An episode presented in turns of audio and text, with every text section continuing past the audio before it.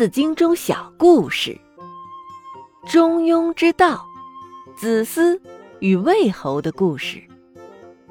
做中庸，子思比，中不偏，庸不易。今天我们来讲讲孔吉，字子思，中庸的作者。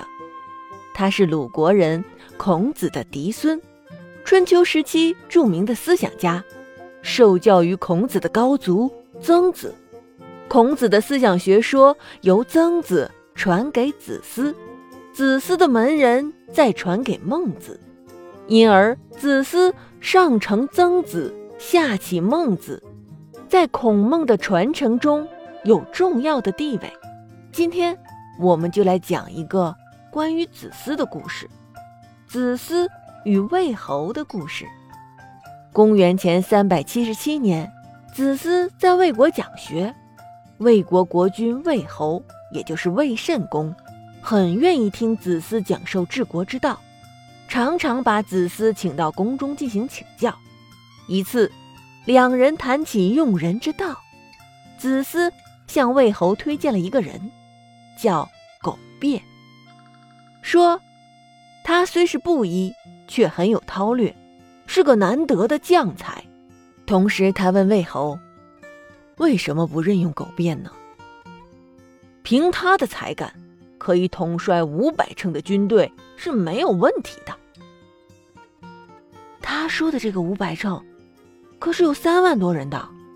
魏侯回答他说：“我知道他是个将才，不过苟变曾经做过收税官，收民税的时候拿过老百姓两个鸡蛋，所以我不能用它。”子思连连摆手说：“圣人选用人才。”就像木匠选用木材一样，要用它的长处而非短处。